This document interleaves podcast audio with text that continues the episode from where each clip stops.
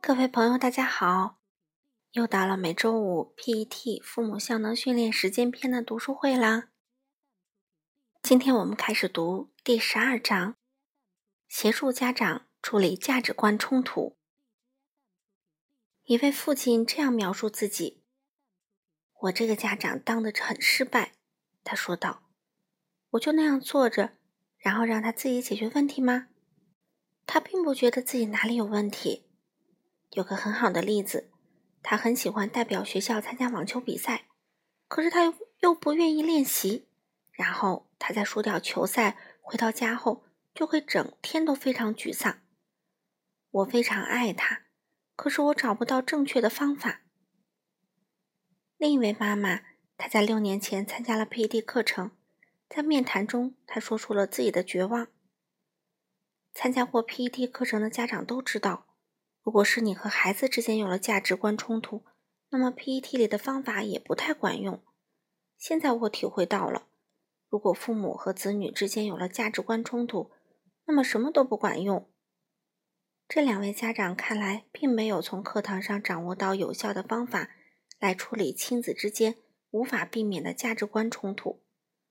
他们都感到在孩子的信仰和价值观与自己发生冲突时束手无策。也有其他一些家长掌握到了相比以前更为有效的方式来处理与孩子的价值观冲突。我会在这一章节里具体介绍。PT 模式对于价值观冲突所持的态度，让一些父母感到迷惑和失望。那么，当家长们在面对价值观冲突时，我们该如何帮助家长？在具体分析家长们为何会错误地认为。PET 无法解决亲子之间的价值观冲突之前，我想先来重申一下我的观点。接着，我会详述在面对价值观冲突时该采用何种有效的方式。第一，价值观冲突为何有特殊性？在开发 PET 课程的早期（括号包括在第一本书里），我发现共赢方法对一些特定种类的冲突不起作用。包括价值观、生活习惯、穿衣品味、择友、审美、道德、政治信仰、生活目标、个人习惯。很多孩子都找不到理由要改变自己的行为，就算是与家长开始商谈（括号同意使用共赢方法），因为他们认为价值观不同（括号之后我们将其称作价值观冲突），而选择的行为。并不会给家长的生活带来具体影响。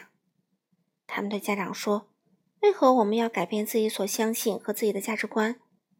这些对你没有什么实质性的影响，也不会对你有害。”当他们喜欢自己的长发时，很难仅仅因为家长喜欢短发就能剪成短发。他们希望有什么样的发型与家长无关。类似的还有，他们如何选择朋友，如何穿衣，喜欢什么样的音乐。喜欢怎样化妆？喜欢穿多短的裙子，或者喜欢穿多紧的裤子？毫无疑问，当家长在此时发送我信息，或者试图让孩子一起来通过共赢方法找到解决方案，都会碰到很大的阻力。孩子们会坚持他们的价值观或信仰，他们这时的行为并不会影响到家长的需求，所以孩子们会极力保护自己的权利。这里有一个非常管用也是很重要的原则：只有当孩子们很清楚自己的行为会实质性的、具体的影响父母满足自身需求时，他们才愿意采用共赢方法来解决问题。而这个原则却很难被父母们接受。请记得，我特别的强调过，我信息的第三部分对父母造成的具体的影响。对于你想改变的人来说。他们一定要知道自己的行为的确给他人带来了或多或少的损失。PT 课堂上的经验告诉我们，在许多的价值观冲突中，父母都很难发出一个包含完整三部分的我信息。他们找不到真实的（括号具体的实质的）影响，或者是这个影响不足以让孩子们相信并激发他们去做出改变。请试着根据自己的情况来补充完整下面的我信息。第一，如果你扎耳洞，我真的会觉得很沮丧，因为答案是不能接纳的行为，还是感觉，还是具体的影响。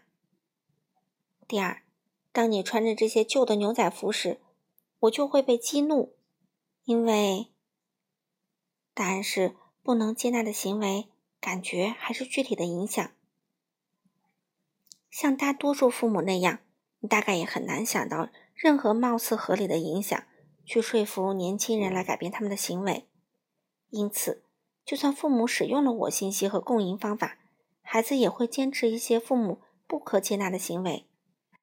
如图十二杠一中行为窗口所示，对于价值观冲突，父母们就需要一些其他的技巧了。第二，不愿意放弃的家长，我们尽力劝家长们放弃使用那些失败率很高的方式，但是有些家长就是不愿意放弃。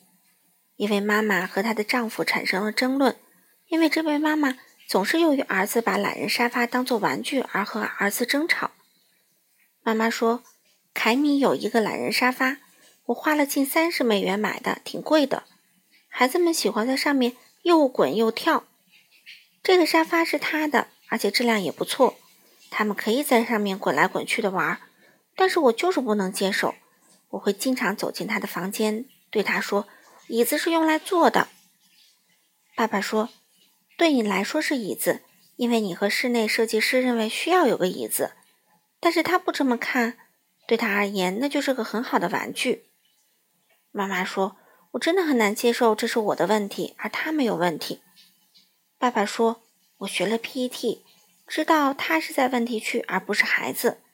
他们对于懒人沙发有不同的价值观。”妈妈说：“这就如同对衣着的看法。我看到有人穿的脏兮兮的衣服走来走去，就很受不了。我希望他拥有正确的价值观。我觉得这些价值观是正确的，所以才想把它们传递给孩子。如果他不接受，我就很难过。”一位母亲讲述了她是如何努力让五岁的儿子托德不被他那些大一些的朋友所影响的。我告诉托德，丹所做的那些事情是错误的，他的妈妈会感到很伤心。我说：“你像丹那样做会让我不高兴。丹是一个不好的小孩，没有人喜欢这样的小孩。我们都喜欢好小孩。”托德回答：“但丹是我的朋友。”我接着说：“他并不是你真正的朋友。”托德又说：“他是。”我真的不知道该如何说服他，并且证明丹并不是他的朋友。当在校园生活或学习方面有出现价值观冲突时，父母很难不去干涉孩子。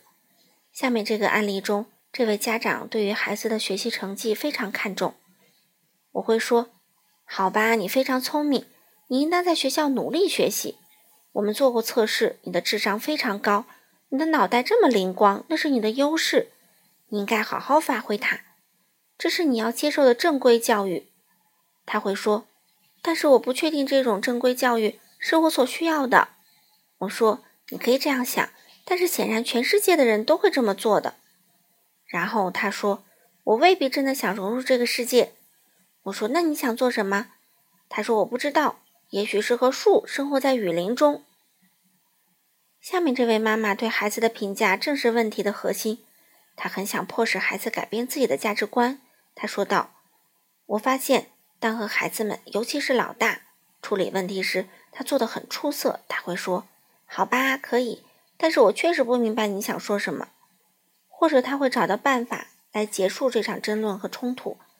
他简直就像是滑滑的意大利面条。”的确如此，当孩子的行为并未给父母带来具体实质的影响，可是父母却依旧想要改变他们时，孩子们的确像湿滑的意大利面一样难处理。我信息不会起作用。接着，当父母们转而开始说教、说服、教育、羞辱以及使用其他方式时，父母们就会遇到反抗。当父母们处在沮丧和失望中时，最可悲和最痛苦的事情。就是重新开始使用他们的武器、权力和权威。父母们重新开始威胁、剥夺、惩罚，为了报复，孩子们会不再与父母讨论问题，他们开始孤立自己、撒谎，有时甚至离家出走。我们的经验让我们看到，价值观的冲突会对家庭关系产生破坏性的后果，人际关系恶化，沟通中断，家庭破碎。在父母们执着于要赢的价值观战役中，父母们一败涂地，孩子们开始远离父母，甚至不再与他们说话。可以想象，孩子们会拒绝再和父母使用共赢方法来解决任何问题，包括那些本该可以使用共赢方法来解决的问题。第三，处理价值观冲突的有效方法，与之前提到的那位妈妈所说的（括号），如果你和孩子之间有了价值观冲突，那么 PET 里的方法也不太管用。不同，许多父母成功的将 PET 中的方法有效的应用了价值观冲突的处理上。父母态度的转变非常重要，就像下面这位父亲所描述的：“我意识到我告诉他们的意见。”诸如不留长发或者该如何穿衣，都是希望他们能符合我和我同伴的看法。我希望当我介绍他们给我的同伴认识时，他们能看起来像模像样的。但是那些人不是孩子们的同伴，孩子们也是人，他们也希望能够和自己的同伴一致，就像我所需要的一样。承认这一点对我来讲很难，我不能保证自己任何时候都能接纳他们。但是至少我愿意改变一点自己的价值观，让他们也可以被他们的同伴接受。一位母亲叙述了她对孩子留长发的态度的转变。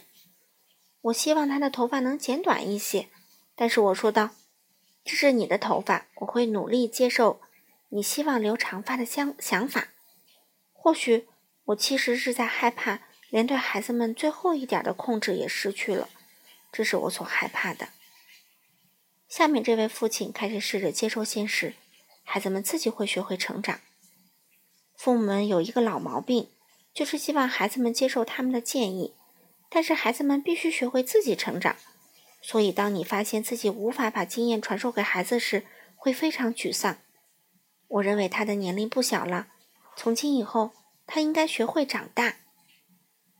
随着态度的转变，父母们发现自己不再与孩子进行争辩。他们开始使用我们在 PED 中所教授的方法来解决价值观冲突了。好了，朋友们，今天因为时间的关系，我先读到这里了。下周我会继续带来第十二章后半部分，七个有效的方法。期待我们下次见面哦。